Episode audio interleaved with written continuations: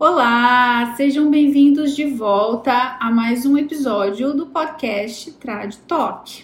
Hoje estou aqui com uma ilustre convidada, a querida Rani Souza. Tudo bem, Rani? Oi, Carol, tudo bem? Oi, pessoal. Bom, primeiramente, obrigada por você ter aceitado o meu convite, por estar aqui para a gente bater um papinho e conversar um pouco neste mês da consciência negra. Eu acho que é, ninguém melhor na minha concepção do que você para a gente conversar sobre tradução e consciência negra. Então eu vou começar apresentando a Rani é, um pouquinho e depois a gente começa o nosso bate-papo. A Rani Souza, ela é tradutora e intérprete de inglês. Ela trabalha nas áreas de meio ambiente, marketing e de questões étnico-raciais. Uh, eu e a Rani, nós nos conhecemos no congresso, no nono congresso da Abrates, uh, na, quando ele foi realizado no Rio de Janeiro e no qual ela foi a keynote de abertura junto com o PT Rissati. E inclusive foi uma apresentação maravilhosa, super emocionante. Ela também é, encabeça o projeto Afro, Abrates Afro, né, da Abrates, sobre o qual a gente pode Isso. falar um pouquinho também hoje. Bom, bem-vinda, Rani, mais uma vez muito obrigada. E começa a falar um pouquinho mais sobre você, explicar um pouco mais sobre o que você faz. Obrigada, Carol. É... Então, como você disse, eu sou tradutora e intérprete é, e os meus caminhos, né, para me levar à profissão foram um tanto tortuosos, porque a minha graduação era em licenciatura, né? Eu sou mineira do interior de Minas. Eu nasci em uma cidade chamada Timóteo, e eu cresci em Coronel Fabriciano, que é a cidade onde eu estou agora, né, passando esse período de pandemia. Então, assim, eu saí daqui é, na adolescência, me mudei para Belo Horizonte para fazer o ensino médio em Belo Horizonte. E quando eu entrei na graduação de letras, eu entrei na graduação de licenciatura, né? Eu queria ser professora e, principalmente, queria muito ser professora de crianças. E à medida que eu fui avançando na, é, na graduação, eu fui tendo um, um, desejo maior, uma vontade né, de é, desenvolver a área da tradução. Mas na universidade que eu estava não tinha nenhuma matéria é, sobre tradução, todas as matérias de inglês eram é, voltadas ao, ao ensino né, do, da língua inglesa, e as de português boa parte delas também era voltadas para o ensino. Então, eu fiquei com aquele sonho na cabeça, né, de, de ser tradutora, mas o que eu encontrei em Belo Horizonte, para, por exemplo, o curso de pós-graduação, tinha uma pós-graduação bastante teórica da UFMG, é, voltada para a tradução. Aí eu tô assim, tem muito valor é, os estudos da tradução, mas eu não me sinto é, segura o suficiente nas minhas habilidades de tradução para fazer um estudo teórico. Então, eu decidi mudar para o Rio, porque eu sabia que no Rio, né, na época, tinha um curso de muita tradição, né, que, e foi onde eu comecei né, a jornada.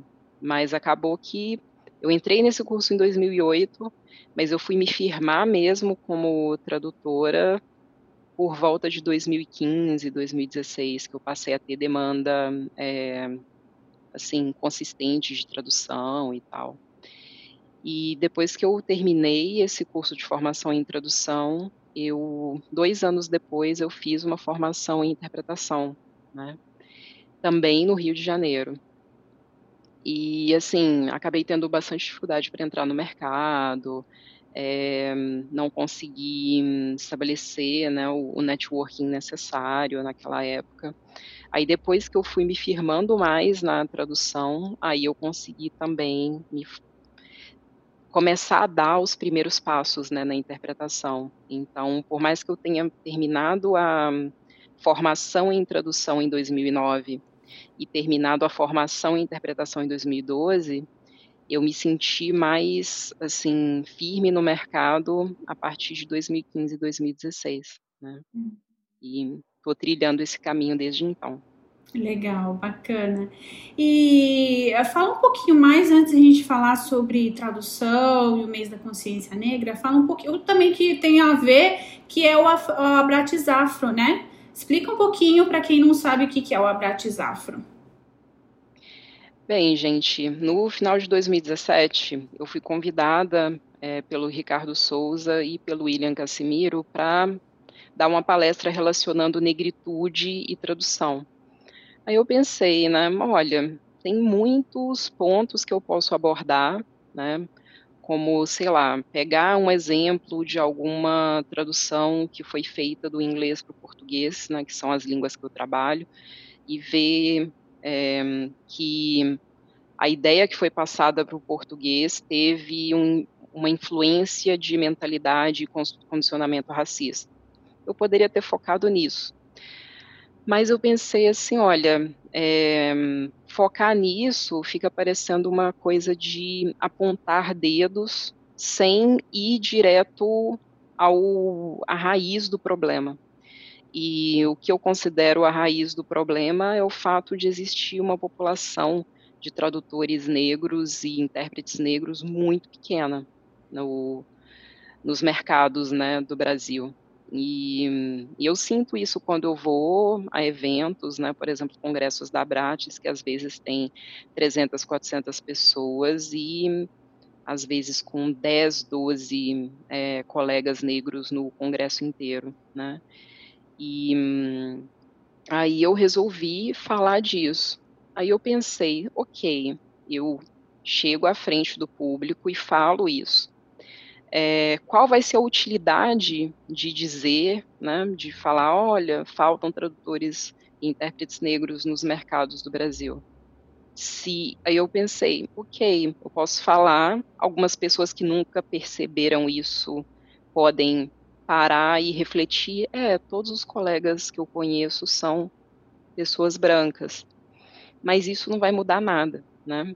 E então eu pensei, eu vou para o Congresso, eu vou apresentar essa palestra de abertura e eu vou defender a importância de haver uma maior presença de profissionais negros no mercado, para que essa presença é, se traduza em maior representatividade da população negra.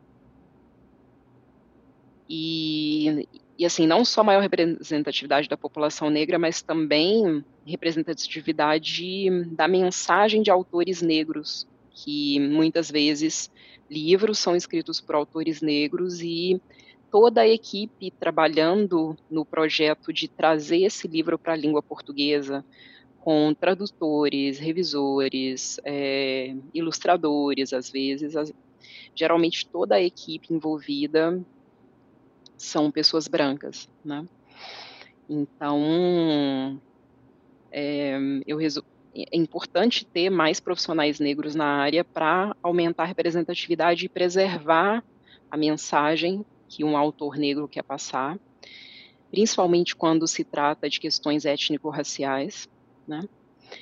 E também é, um outro ponto que eu abordei é a, a permanência de profissionais negros no, no mercado porque muitas vezes alguém termina um curso, mas as oportunidades não chegam. E não chegam por uma, uma série de fatores, né? Às vezes, o fato de um tradutor iniciante não conseguir emitir nota fiscal, que isso foi uma coisa que me afetou, né? É, tinha uma época que eu não tinha como emitir nota fiscal, então muitas vezes eu não conseguia prestar serviço para empresas que poderiam ser é, agências, né, que poderiam ser uma mudança para mim, né? Então, nem, nem todo o profissional negro, no momento que termina um curso de tradução, tem o, a capacidade financeira para comprar as cat tools, né? Que são mais apreciadas pelo mercado e é, abrir uma, constituir uma empresa, né? Então, eu enfrentei essa dificuldade no início. Né? Então, a permanência também, que as pessoas consigam fazer a formação e que elas tenham reais oportunidades de se firmar no mercado. Uhum. Então, o, naquela palestra, eu apresentei a, a ideia do projeto, né, Abraço Afro, e desde 2018 nós estamos trabalhando, é, principalmente Ricardo Souza e eu, é, nós estamos trabalhando para é, construir as bases do projeto, porque não é um projeto que vai se estruturar assim da noite para o dia, né? No sentido de estruturar um curso de formação que realmente vai fazer com que os alunos egressos do curso estejam aptos a começar a prestar serviços para uma agência, por exemplo, e começar a trilhar caminhos e se firmar no mercado. Né? Então, o objetivo da Bratis Afro, a missão, é aumentar a presença de profissionais negros, aumentar a representatividade da mensagem de pessoas negras e a representatividade da população brasileira também, e aumentar a permanência desses profissionais, que sejam pessoas que consigam entrar no mercado e é, se manter no mercado, né? e se manter em condições dignas também, porque uhum. nós sabemos que existem algumas fatias do mercado que as pessoas acabam recebendo remunerações indignas, né? Então, é, tudo isso é importante. E também que os, os alunos egressos do programa que eles entrem no mercado é, sabendo da importância das associações profissionais, sabendo da importância de é, defender a nossa profissão no sentido de cuidar das boas práticas, todas elas, desde boas práticas de hum, você trabalhar num projeto e ter todo o cuidado com as diretrizes daquele projeto, quanto quando estiver trabalhando como intérprete, que você saiba da importância de trabalhar em dupla, né? Uhum. Então, essa é a ambição, né, da, da Bratzafra. E quais foram os seus aprendizados ou os resultados que você viu até agora nesses dois anos, né, de, de iniciativa? Bem, ao longo desses dois anos, nós conseguimos concluir três cursos. Né? Nós tivemos um parceiro que é a Uniperiferias. No início, quando a, a parceria foi iniciada, o nome do parceiro era Instituto Maria e João Aleixo mas depois de um tempo eles passaram a usar mais o nome Uniperiferias, né? E em eu dei a palestra de abertura propondo a ideia em 15 de junho de 2018. Em 20 de outubro de 2018, é, Ricardo Souza e eu estivemos no Galpão Bela Maré, dentro do complexo de favelas da Maré, no Rio de Janeiro, e esse galpão é uma área que a Uniperiferias usa frequ com frequência, e nós fizemos um evento de lançamento do, do projeto Abraçafro, né, e apresentamos as profissões de tradutor e intérprete para a comunidade vinculada à Uniperiferias, né. Aí nós fizemos esse lançamento em 2018. Em abril de 2019, nós demos um curso introdutório que nós tínhamos 12 alunos nesse curso introdutório e basicamente nós tivemos dois módulos explicando as profissões, né, detalhando um pouco mais as profissões de tradutor e intérprete. Eu fiquei responsável pelo módulo de interpretação e o Ricardo ficou responsável pelo módulo de tradução. Então, nós fizemos alguns poucos exercícios com, com os alunos na época, porque a gente queria é, apresentar a ideia para eles e ver se eles respondiam para a gente dizendo: temos interesse em fazer uma formação. Porque se a gente apresentasse a ideia, eles falassem: olha, é, seria mais útil é, gastar o nosso tempo estudando um outro assunto, então seria o momento de a gente procurar uma outra parceria ou desenvolver o projeto talvez mais próximo a universidades, faculdades de letras e tal. E foi muito bom que houve uma receptividade grande do, do projeto. Aí nós encerramos essas aulas de abril, né, que foi de abril a maio, e no segundo semestre lançamos o curso de formação em tradução né, da Bratzaf, que aí foi um curso de agosto a dezembro, e nós começamos a turma com 28 alunos, e no finalzinho nós tivemos quatro formandas. Aí uma das coisas que me fez assim questionar muito foi, nossa, a gente começou com 28 e formaram quatro, é, que funil, né? E as aulas foram dadas online, né? O, o primeiro curso introdutório foi presencial, mas essas aulas é, de agosto a dezembro foram todas online.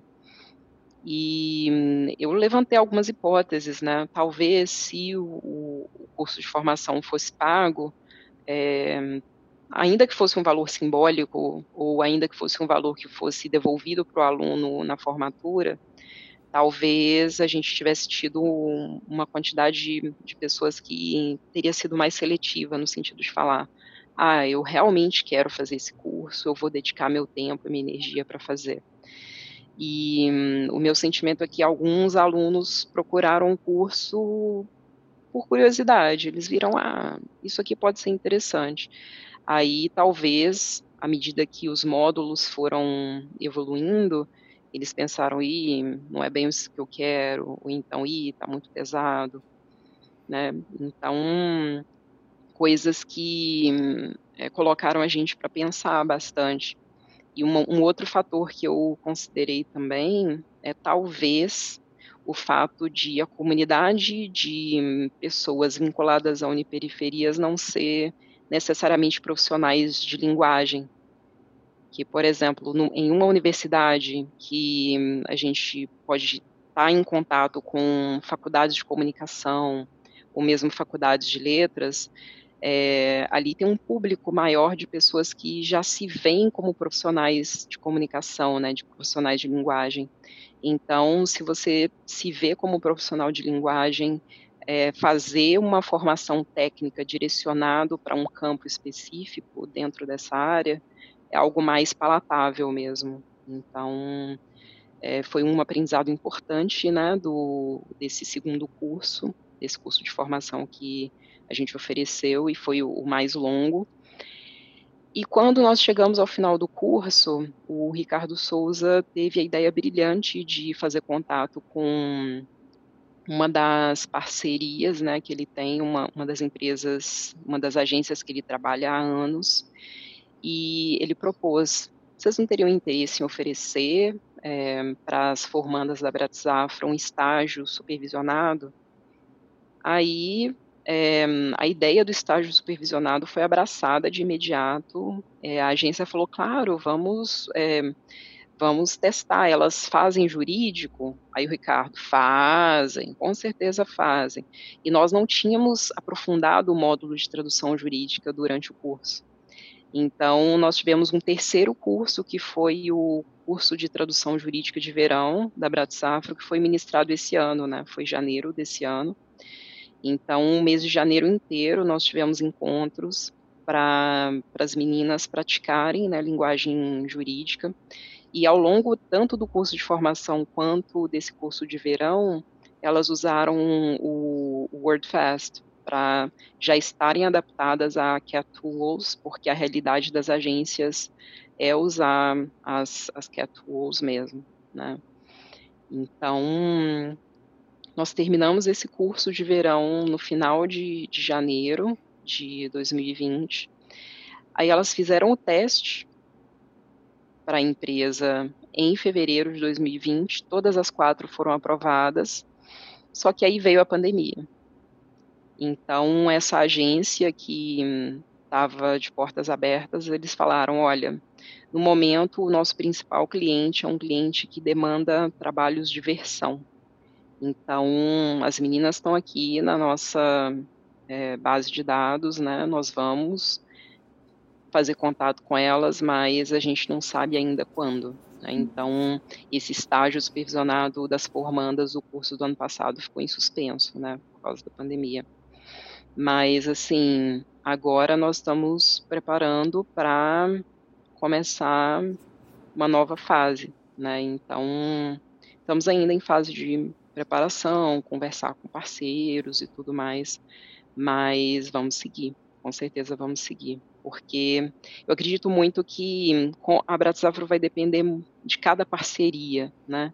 Então, é. quando nós fizermos uma parceria com alguma universidade, os cursos vão ter um formato X. Quando a parceria for com uma instituição de ensino como a Uniperiferias, que não é necessariamente uma universidade de letras, aí nós vamos ter formatos diferentes. Mas seguimos com o trabalho, né? Legal, bacana. E o interessante é ver a forma também como vocês estão abertos a aprender, né, com relação a isso e a, e a, a se adaptar. Então, é, é, um projeto novo, ele é bebê ainda, e obviamente que ele vai se adaptando conforme vai passando o tempo e você vai vendo o que é necessário o que não é, e com uma pandemia no meio ainda por cima, pior ainda, né? Então, é mas essa questão de você falou do afunilamento de pessoas que acabaram se formando no curso, eu acho que querendo ou não é algo natural.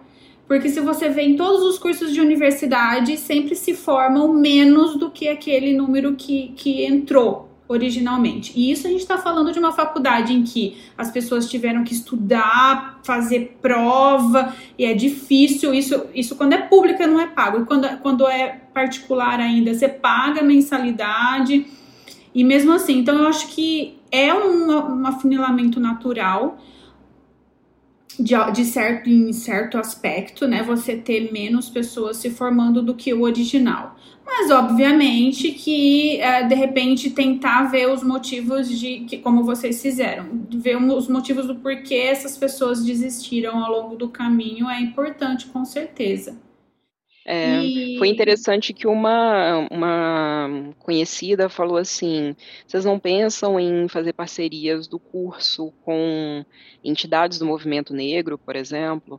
Eu falei assim: olha, eu acredito que se a gente fizesse parcerias com entidades do movimento negro, é, a gente teria um resultado similar ao resultado que a gente teve com a Uniperiferias.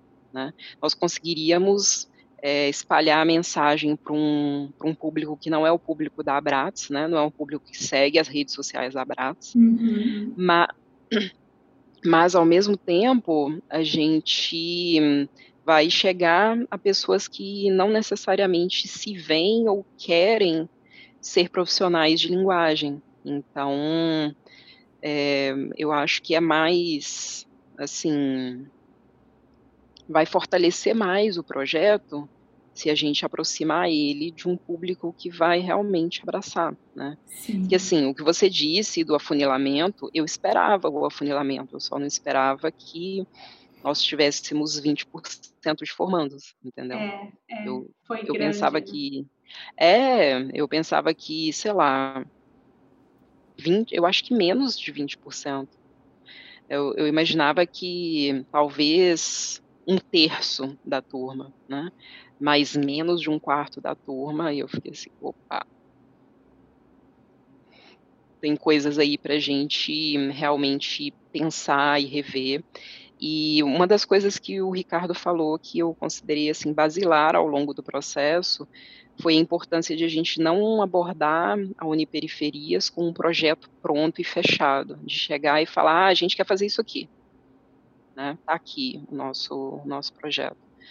E nós abordamos, né, de, de uma forma que foi assim até um pouco lenta, mas eu acho que foi importante para fazer um trabalho com confiança, que foi primeiro apresentar para eles as profissões e ter esse momento de curso introdutório e em seguida, depois que a gente já tinha um relacionamento com a instituição, né, Uniperiferias, e algumas alunas que acabaram participando também do curso de formação, aí nós conseguimos elaborar uma grade com módulos que a gente acreditava que ia ter os fundamentos para que esses alunos pudessem assim entender os fundamentos da tradução e, ao mesmo tempo, lidar com conteúdos afrocentrados nas aulas. Né? Uhum. Então, a gente teve esse cuidado.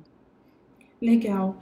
É, mudando um pouquinho de assunto, Rani, outra, outra iniciativa, não uma iniciativa, mas uh, evento legal que eu assisti seu foi um, um webinar que você apresentou é, para o Descomplicando o Inglês Jurídico sobre racismo e tradução. É, foi um webinar de mais de duas horas, né? Foi assim, super extenso, mas foi incrível. É maravilhoso. Eu, eu até falo que eu preciso assistir de novo, porque foi tanta informação útil e relevante que eu preciso assistir de novo para ver se é, eu consigo absorver tudo. Você não pode falar um pouquinho sobre isso? Ah, com certeza. É, assim, o mérito do webinar está muito nas mãos do, do Renato Geraldes. Ele teve a ideia, assim, que a, acabou que tudo começou quando ele foi contratado para interpretar um comediante negro. É, o nome desse comediante é Marlon Wayans. Então ele foi contratado para interpretar o Marlon Wayans na TV ao vivo para um programa né, da TV aberta.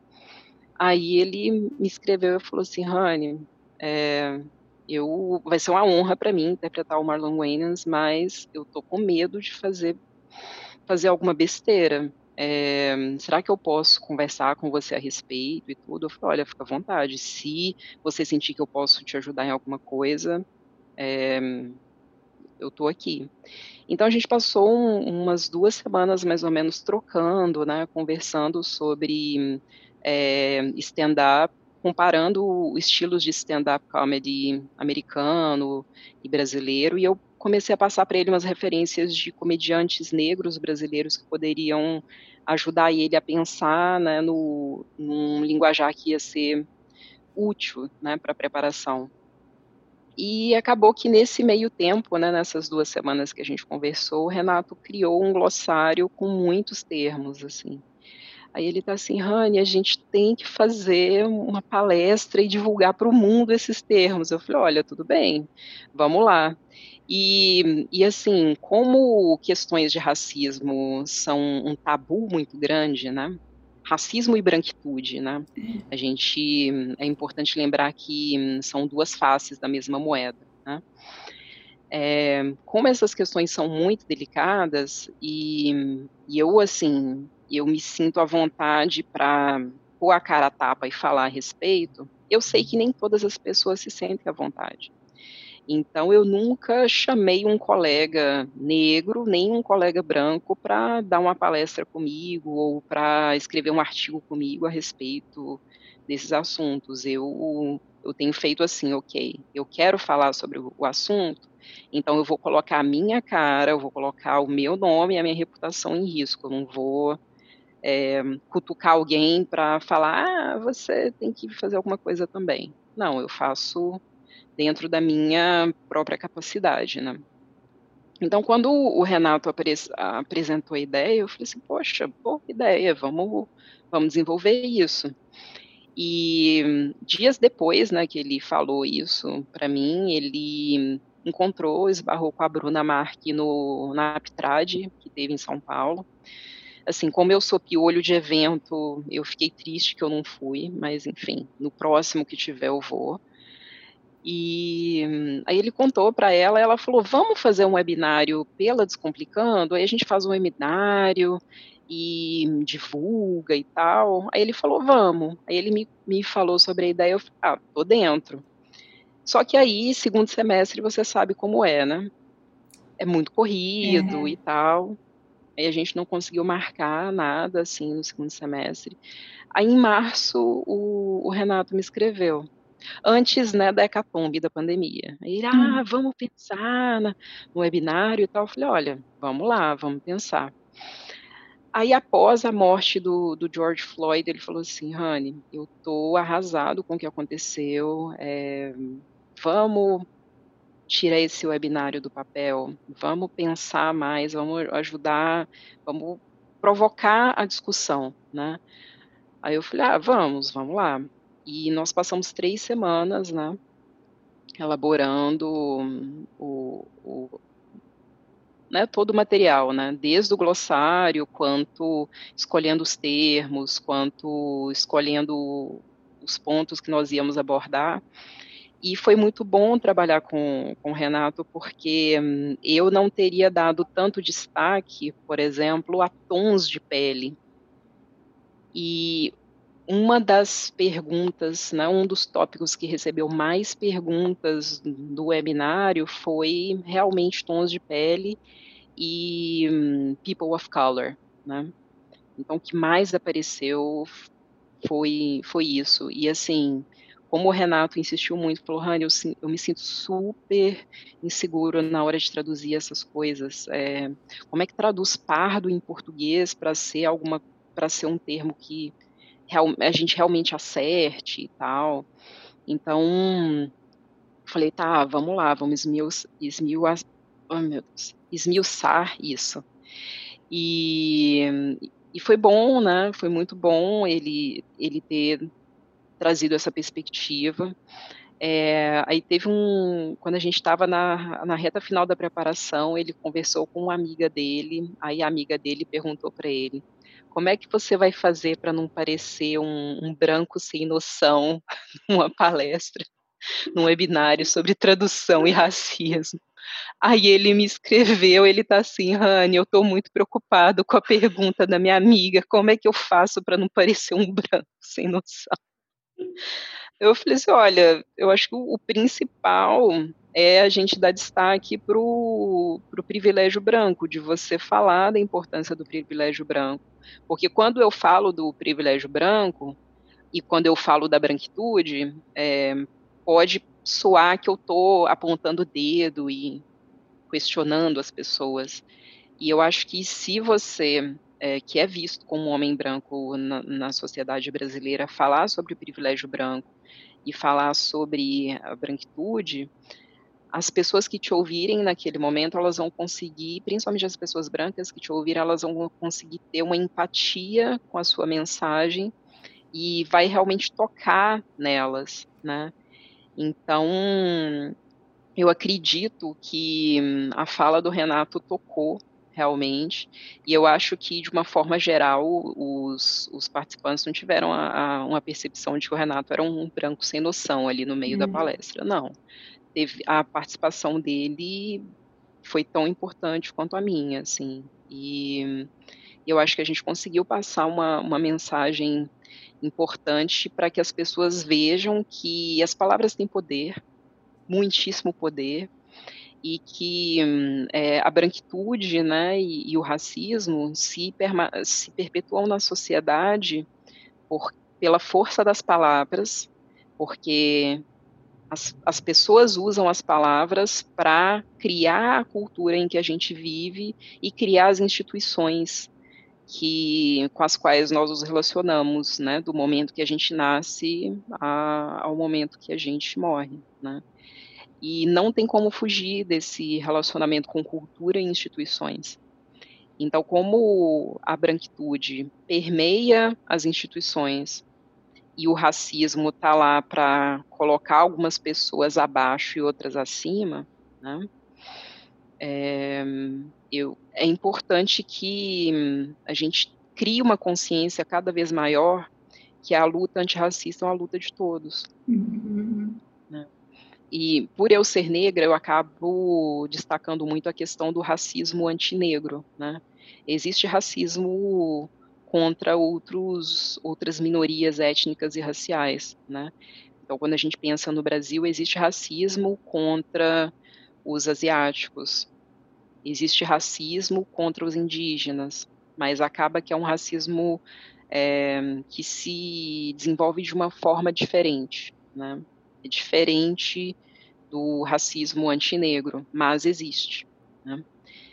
E como eu não conheço muito bem as questões é, de brasileiros de ascendência asiática e mesmo dos indígenas, eu tento não entrar muito né, nos pontos para eu não, não falar besteira. Uhum. Mas o, o, racismo permanece né, nas instituições e na cultura como um todo. E muito na nossa linguagem, por isso que foi importante tocar em alguns pontos, assim. É, um dos pontos que é, Renato e eu discutimos muito, que ele falou, poxa, será que é tão importante assim falar sobre escravidão? Eu falei, olha, é importantíssimo. Aí ele, ah, mas foi abolida há 130 anos. Eu falei assim, foi abolida, mas É, na verdade, a, a escravidão se tornou ilegal, porque ainda acontece, ainda há trabalho escravo no Brasil, né? Por mais que seja contra a lei, a gente ainda encontra pessoas submetidas ao trabalho escravo, e geralmente são pessoas negras, né? É, às vezes até pessoas indígenas também, mas de uma forma geral, boa parte das pessoas que são encontradas em situação de trabalho análogo à escravidão são pessoas negras. E por mais que a escravidão tenha se tornado ilegal, a gente tem que combater o legado dela também, né? E o legado dela é a crença de que é, pessoas negras são menos capazes, e essa crença é sustentada por um sistema de instituições para exercer poder, para que as pessoas brancas dominem o poder e exerçam o poder contra esses outros grupos, né, que são minorias étnicas e raciais. Sim, e eu acho que nós, como tradutores e intérpretes, é, a gente trabalha com linguagem, né? Com comunicação. Então, a, a, a, em segundo lugar, depois do autor, do próprio autor da mensagem, nós somos praticamente igualmente responsáveis pelas palavras que a gente escolhe. E é importante, de repente, a gente não adicionar racismo, vamos assim dizer, ao texto que a gente está traduzindo ou interpretando, coisa que não tem no, no, no original. Ou até, de repente, né, trans, transpor mesmo aquilo desnecessariamente.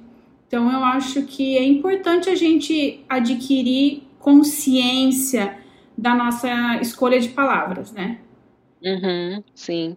Eu acredito muito que por nós sermos profissionais de linguagem e considerando assim, principalmente tradutores que trabalham com português e inglês, né? É, pensando no continente onde nós estamos inseridos, né? Na, nas Américas. É, os Estados Unidos e o Brasil, né? Boa parte, para quem trabalha com inglês, acaba que muito do material traduzido que você precisa traduzir vem dos Estados Unidos.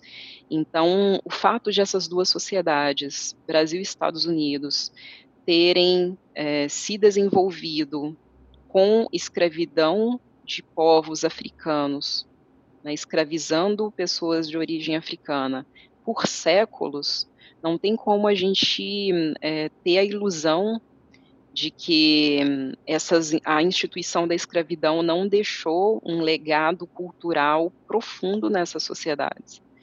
Então, às vezes, alguém pensa assim: é, eu ouvi de uma colega recentemente, ela estava legendando um, vi, um, um filme, é um filme da África do Sul, e a África do Sul passou por um processo de colonização brutal também, em que a população negra foi é, oprimida por séculos e brutalmente oprimida, né? Então, ela falou assim, ah, é, eu estava legendando um filme que não tocava na questão racial, né? Estava assim simplesmente contando a vida do cara, mas aí esse cara branco foi num casamento de um amigo dele negro e ele era o único convidado branco lá. É, aí, aí, ela falou assim, não, mas não tem nada a ver com racismo. Eu tô assim, olha, como é uma sociedade tão profundamente marcada por pelo racismo, né? E a gente sabe que até hoje a população branca sul-africana está numa posição de vantagem em relação à população negra, mesmo que não haja uma fala explícita sobre o racismo, o racismo afeta a vida das, daquelas pessoas. Aí ela descreveu uma fala Aí eu tô assim, é, é a falta de letramento racial, né, é, tá, tá atrapalhando ela nesse momento, né. Uhum. É, então, assim, por mais que a gente pense, ah, esse, esse, esse material não é especificamente sobre racismo, né, mas é, as questões de raça vão aparecer principalmente por quando a gente pensa Brasil, Estados Unidos, África do Sul, são sociedades profundamente marcadas por, por questões de, de raça, né? E agora no mês da consciência negra, é, qual que é a importância que você vê mesmo, o dia da consciência negra no dia 20 de novembro, né, Rani? Qual que é, eu tô, eu tô, eu, eu, gosto de, eu gosto de fazer um geral. A gente já, já coloca o mês da consciência negra, o mês do tradutor, o mês da consciência negra. Tem um mês mesmo, não tem? Sim, muitas, muitas lideranças negras defendem a importância de dedicar novembro, né, colocar um mês, porque acaba que são muitos eventos que são realizados e eventos para discutir assuntos diferentes, mas todos é, que são afetados pelo racismo mesmo, ou mesmo para tratar de cultura afro-brasileira. Então, Sim. muita gente adere à ideia do, do mês da consciência negra. E... Assim como em fevereiro, né, nos Estados Unidos, a população negra estadunidense muitas vezes comemora o mês, né? O mês da ah, lá em fevereiro. A então. história, é. E lá é o, é o mês inteiro, né? É Black History Month. Ah, legal. E qual que é a importância, na sua opinião, de ter uma data aí, uma data, seja ela um dia, um mês todo, dedicado a essa conscientização? É justamente para convidar quem não reflete sobre esses assuntos, para convidar essas pessoas a é, pararem e refletirem sobre a importância da luta antirracista e o quanto a sociedade inteira ganha com é, a erradicação do racismo, né? No meu ponto de vista, né, eu acho que a gente é aquilo que eu preciso que eu falei para você que a gente precisa se conscientizar é, até na hora de a gente tra traduzir, né? Eu como tradutora, intérprete como, como intérprete, porque não é meu lugar de fala, né? Eu sou branca, totalmente privilegiada e eu não sei o que é sofrer racismo, é, eu não sei o que é, é sofrer com falta de condições por ser negra. E muitas vezes é difícil, né, de você enxergar isso igual a sua amiga no vídeo, de você enxergar isso, porque a gente enxerga com base na, naquele conhecimento que a gente tem de vida. E muitas vezes é difícil, só que isso não remove a, a necessidade de a gente estar atento a Sim, com certeza. aprender coisa nova e a identificar para que na, no nosso trabalho como tradutor, né, como é um podcast de tradução, no nosso trabalho como tradutor e intérprete, não tomar, é, não usar linguagem racista, né, não transpor isso para o nosso trabalho. É, é, tem um termo chamado letramento racial, né? E letramento racial é você buscar informações sobre é, o racismo e a branquitude como né, essas duas, é, como eu digo, como esses dois mecanismos né, de é, poder funcionam na sociedade, né, principalmente na sociedade brasileira, e para quem trabalha muito com inglês americano, é, como esses mecanismos funcionam na sociedade é, americana. Então é importante entender, né? Porque muitos textos, muitas mensagens que vão chegar para nós, para que a gente traduza, vão tá, vão ter essa, esse impacto, vão estar tá carregados com, com a influência do racismo ou da branquitude. Então, é importante que a gente desenvolva um letramento racial, né? Da mesma forma que nós, é, tradutores de, de línguas orais, nós precisamos desenvolver um letramento sobre acessibilidade para pessoas com deficiência auditiva e, e de fala, né? Uhum. É, eu, eu assim, eu, eu admito a minha ignorância com, com relação a essas áreas e uma das coisas que eu estou tentando fazer nos últimos tempos é, quando eu mando um orçamento de interpretação, eu já pergunto para o cliente se eu posso mandar um orçamento de é, interpretação para Libras, entendeu? Porque aí tem cliente que fica, ah, ah é, ah, agora a gente não, não, se programou, mas nossa, nunca pensei nessa possibilidade. Então, assim, é importante que nós, intérpretes, que a gente coloque na nossa prática, né, nós, intérpretes de línguas orais, na hora de mandar um orçamento, oferecer para o cliente essa possibilidade, porque às vezes o cliente acha que o trabalho dele, né, que a live que está sendo realizada, ou que o treinamento que está sendo realizado, que está tudo certo, que não precisa pensar em mais nada.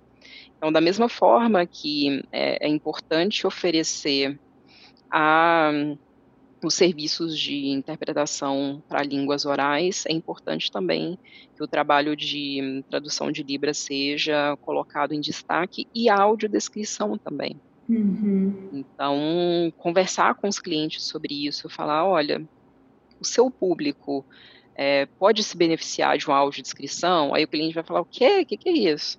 Aí, aí é um momento que a gente também tem que ter aprendido o suficiente sobre é, essa ferramenta para explicar.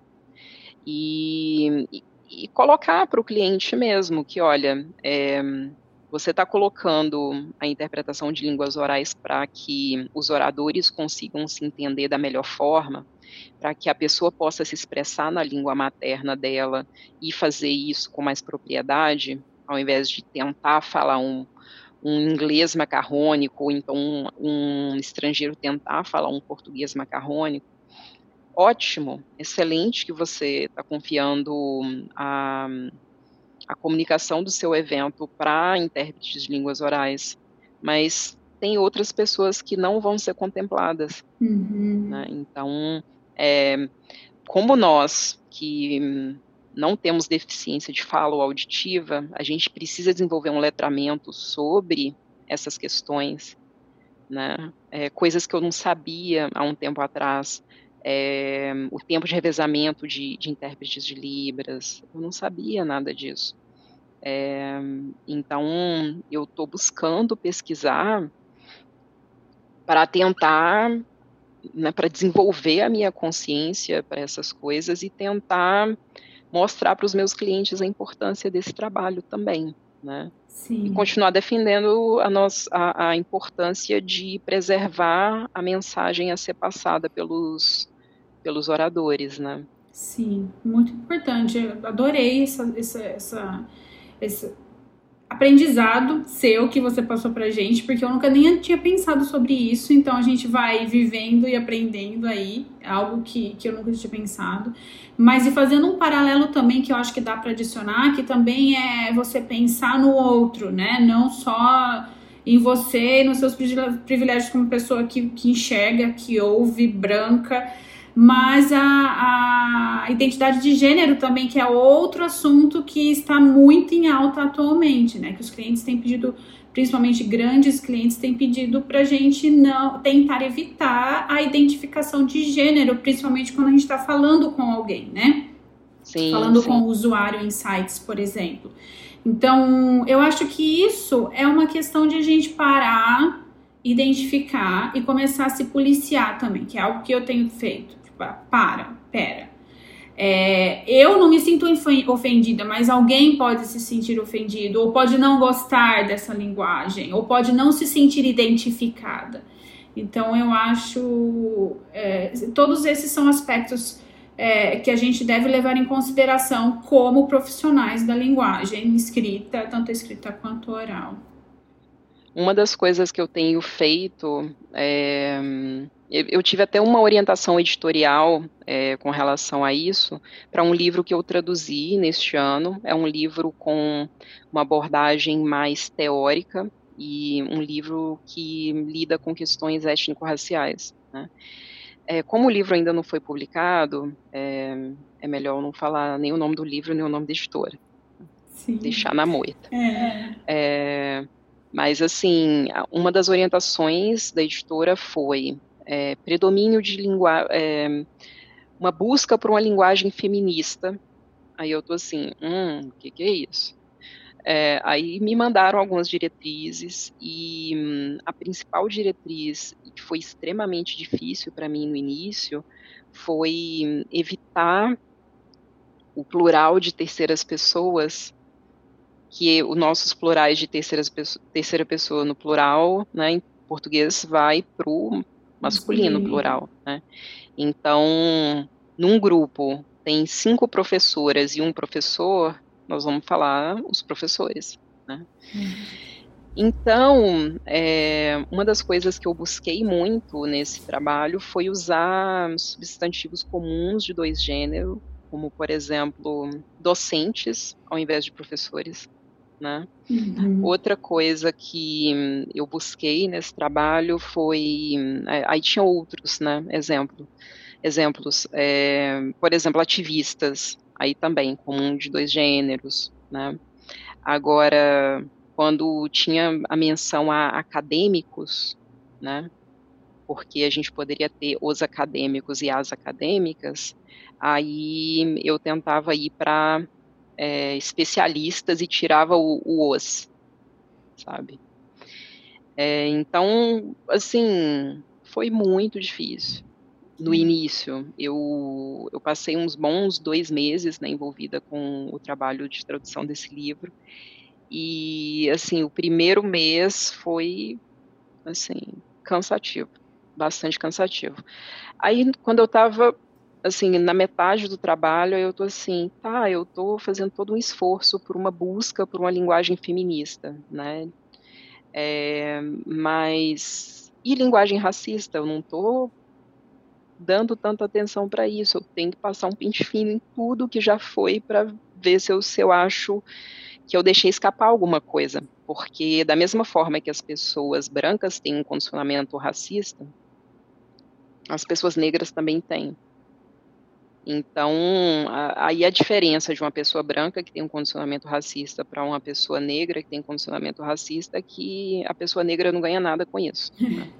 Ela só contribui para manter um sistema que prejudica a ela em todos os ramos da vida dela. Né? Então, a pessoa negra que busca ter um letramento racial, uma consciência racial, ela tem que estar o tempo todo se desconstruindo e abandonando esses condicionamentos, né? Então, da mesma forma que você busca abandonar condicionamentos racistas que você aprendeu e você nem sabe de onde veio aquele condicionamento, eu tô na mesma busca, né? Então, é difícil para mim também, né?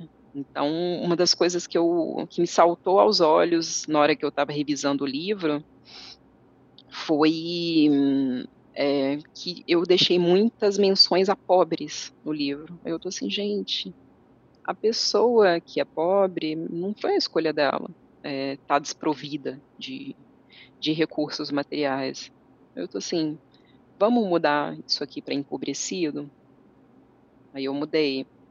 É, uma outra mudança que eu fiz no texto foi é, tinha algumas referências a marginal marginalizados, é, tinha referência a escravos, mudei para escravizados, porque essa mudança é, é uma coisa que para quem está lendo a pessoa não vai nem perceber, mas assim passa a ideia de que quem estava ali naquela situação não fez aquela escolha. Uhum. Então é importante isso.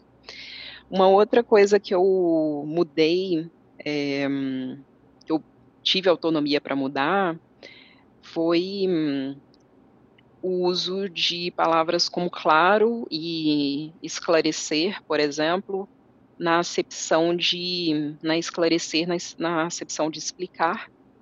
Aí eu usei outros verbos, né? Usei explicitar, explicar, denotar.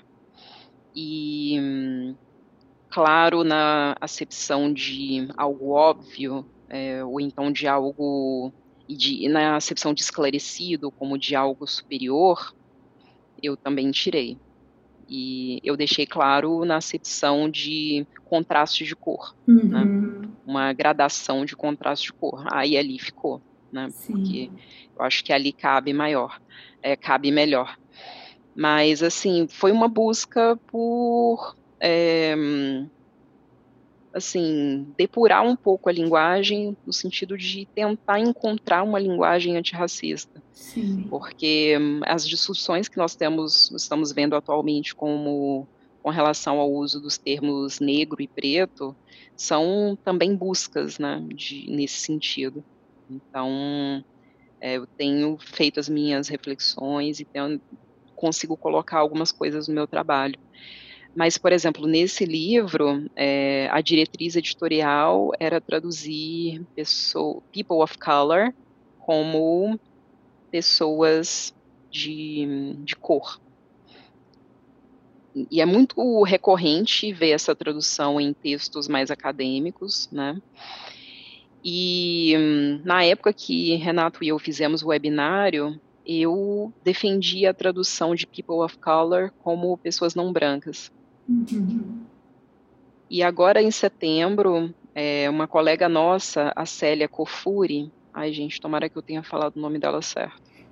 É, a Célia Kofuri, ela estava numa discussão né, em um, um, grupo do Facebook e ela me marcou e perguntou o que é que eu, como eu traduziria People of Color. Aí eu falei, olha, é, já recebi orientação de cliente para traduzir como pessoa de cor e como eu tenho juízo, eu segui a orientação do cliente, né?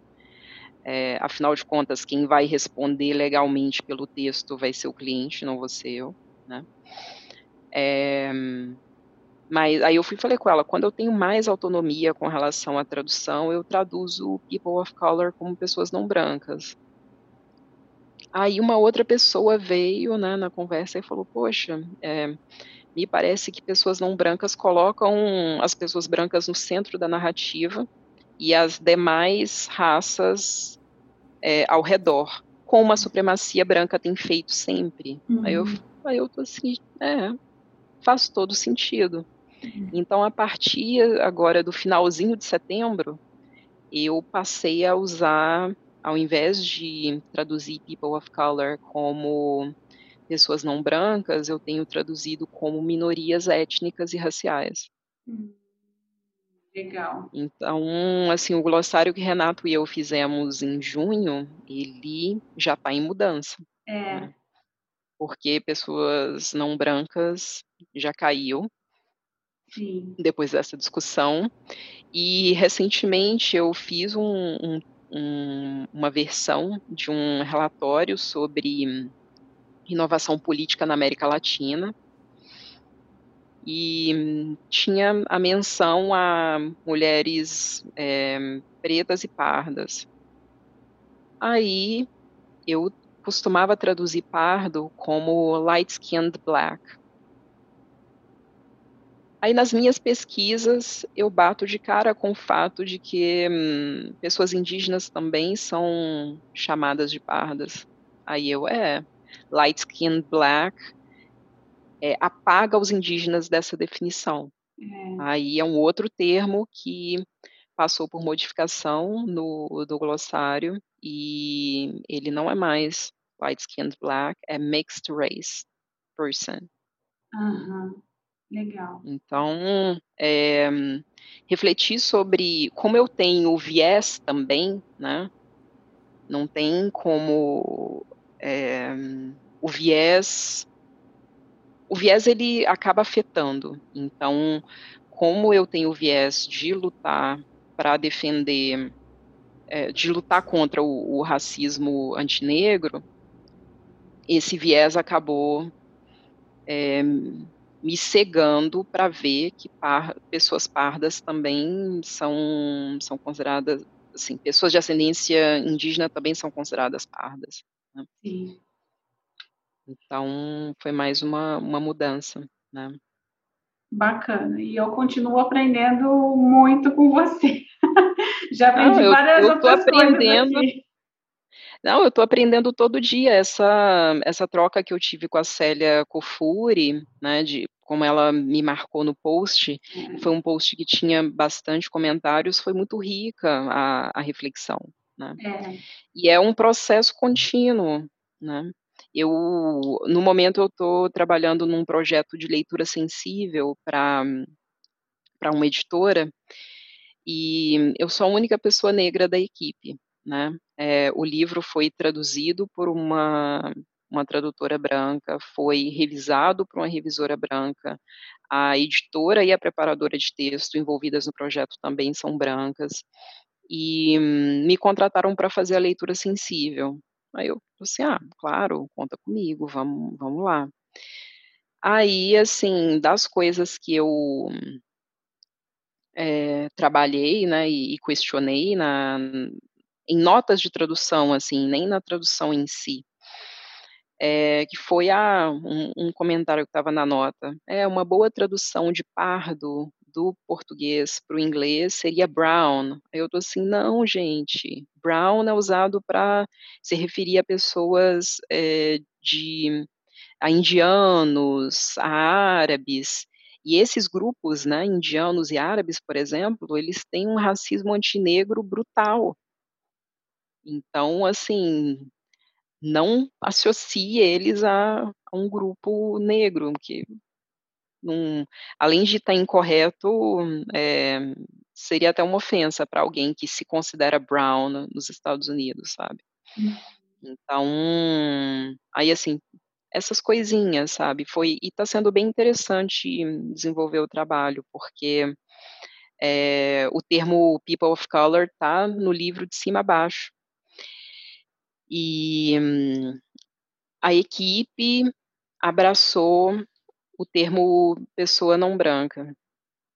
Aí eu tô assim, gente, se fosse há duas semanas, eu também estava com vocês em pessoa não branca. Mas hoje, eu acho que é melhor minorias étnicas e raciais. As meninas estão assim, não, Rani, não, pessoas não brancas resolve. Aí eu tô assim, vão, vão conversar com a autora e perguntar o que, que ela acha e tal. Aí é uma cena para o próximo capítulo. É. Mas bacana, incrível. Me diz uma coisa, Rani, esse glossário ele está disponível? Já está pronto? O que, que você e o Renato fizeram ou estão fazendo? Não, o, o glossário está pronto, mas assim, como todo dia eu fico querendo mexer no glossário, tem alguns termos que eu vou que eu vou atualizar de novo. Eu vou colocar o link, o link para o webinar, que ele está disponível, está aberto, se eu não me engano, é para estar tá ainda é, no canal do, do Descomplicando. Eu vou colocar o link aqui nas notas, que eu acho que vale muito a pena todo mundo assistir, que tem muitas observações importantes. E... Ele é longo, mas dá, dá para é, assimilar ele, sei lá, você divide em cinco, né? É. Cinco sentadas, aí fica menos, menos cansativo, é, porque foi bem longo. É, mas, mas passou super rápido, não parece. É, para mim, pelo menos, a, a, a, percepção que eu tive que passou muito rápido essas duas horas. Quando eu vi, tinha passado duas horas. Então, é, eu acho que vale a pena se, se a pessoa dedicar aí umas duas a três horas para assistir ao webinar. Vale muito a pena. É, eu aprendi muita coisa e, como eu disse, preciso rever novamente, rever novamente, preciso rever porque contém é, coisas que eu nunca tinha parado para pensar e que eu tenho na minha fala. Então, a gente precisa ter essa. Eu acho que o meu objetivo aqui em ter convidado você é exatamente isso: gerar conscientização ou colocar uma pulguinha atrás da orelha de todo mundo, assim como eu criei uma na minha, e eu e você também estamos em constante aprendizado. É, é, é isso, é de a gente abrir os olhos para que a gente possa aprender. Ninguém vai ter ser 100% certo 100% do tempo, mas que pelo menos a gente tenha os olhos abertos para aprender e não cometer erros é, né, que, que, excluam outras pessoas na, nos nossos textos, nas nossas traduções e interpretações. Sim, e tem um, um, outro aspecto de mercado, né, relacionado a isso. É, com as redes sociais hoje, cada pessoa que tem um perfil de rede social, ela tem como se fosse uma plataforma de é, relações públicas que ela pode se expressar por ali. Né? Então, às vezes, uma pessoa lança alguma coisa no Twitter, aquilo viraliza, e uma pessoa que não tinha um, um acesso a uma comunicação de massa, como, por, por exemplo, o poder para pagar para vincular um artigo em uma revista de grande circulação, uma pessoa sim consegue viralizar com uma ideia, né? Ou às vezes até viralizar com uma reclamação. Uhum. Então, por sobrevivência no mercado, nós, tradutores e intérpretes, né? Por exemplo, recentemente teve é, o intérprete do Trump na CNN, ele é, ele recebeu muitos comentários nas redes sociais, as pessoas falando, meu Deus, esse cara encarnou o Trump, que que é isso e tal. É, então, assim, como hoje a gente tem esse imediatismo de resposta e cada pessoa tem a possibilidade de agir como se fosse sua própria relações públicas, uma, é, não estar atento a questões étnico-raciais pode ter um impacto no trabalho que a gente desenvolve como tradutor. Sim. Por exemplo, vamos supor que é, você é um legendador, uma legendadora que presta serviços para uma plataforma de streaming. E uma, essa plataforma de streaming desenvolveu uma série voltada para a população negra estadunidense. Que essa série é, é filmada em um bairro de, de pessoas negras, é, majoritariamente de pessoas negras, que os personagens principais são pessoas negras.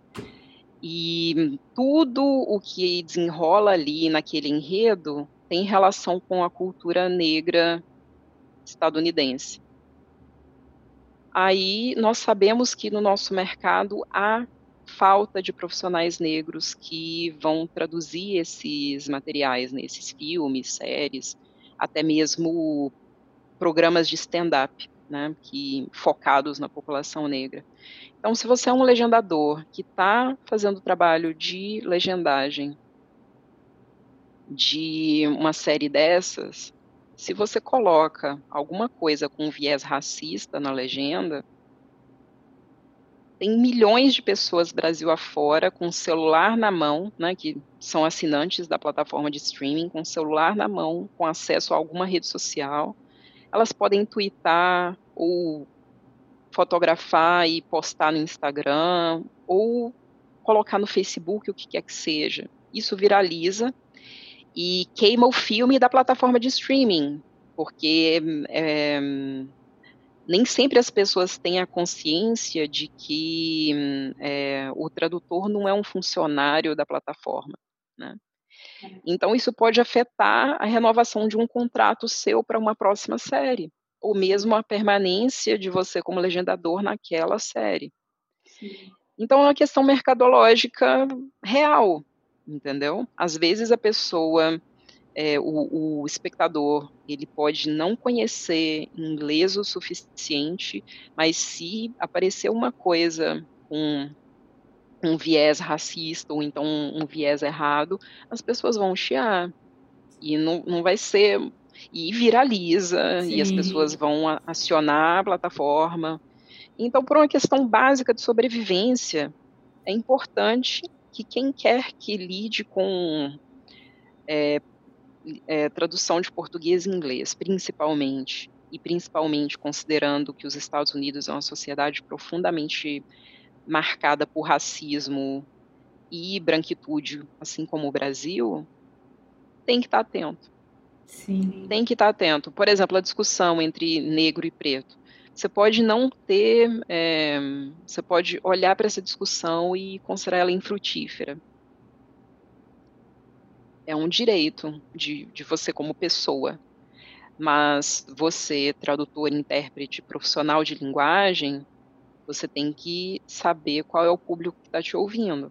Uhum. Então, você, como profissional de linguagem, e vamos imaginar que você está é, traduzindo um livro infanto-juvenil, ou sei lá, para adolescentes, né, pensando no público adolescente, qual termo o público adolescente se sente mais à vontade?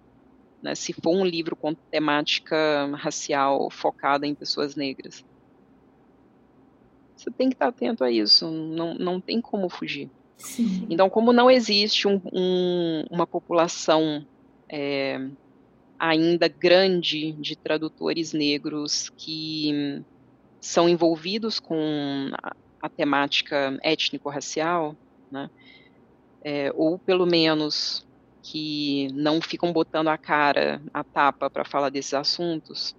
É, considerando isso, qualquer colega nosso pode ser contratado para traduzir um livro sobre racismo. E aí? É.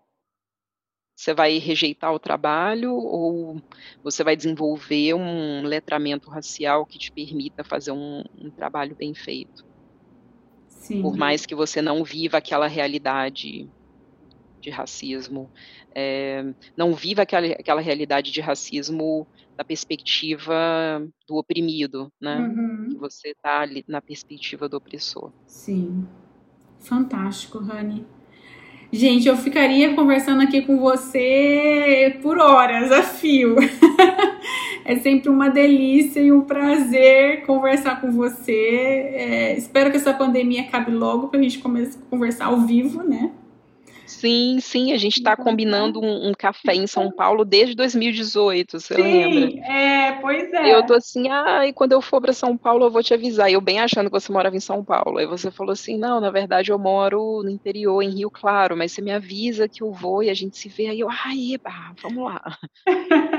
não saiu ainda, mas vai sair. Depois da pandemia vai, vai sair. sair. Vai, Vai sair. sair, com certeza. Bom, Rani, mais uma vez, muitíssimo obrigada por você ter aceitado o meu convite, por ter dedicado um tempinho aqui para o podcast. Foi um imenso prazer recebê-la aqui no podcast. Muito obrigada. Ah, eu que agradeço a você pela paciência e por acreditar que eu posso realmente acrescentar para o conteúdo do seu podcast. Obrigada, Lógico. muito obrigada mesmo. É lógico que pode. Bom, é isso, pessoal. Espero que vocês tenham gostado assim como eu gostei e vejo vocês no próximo episódio. Até mais!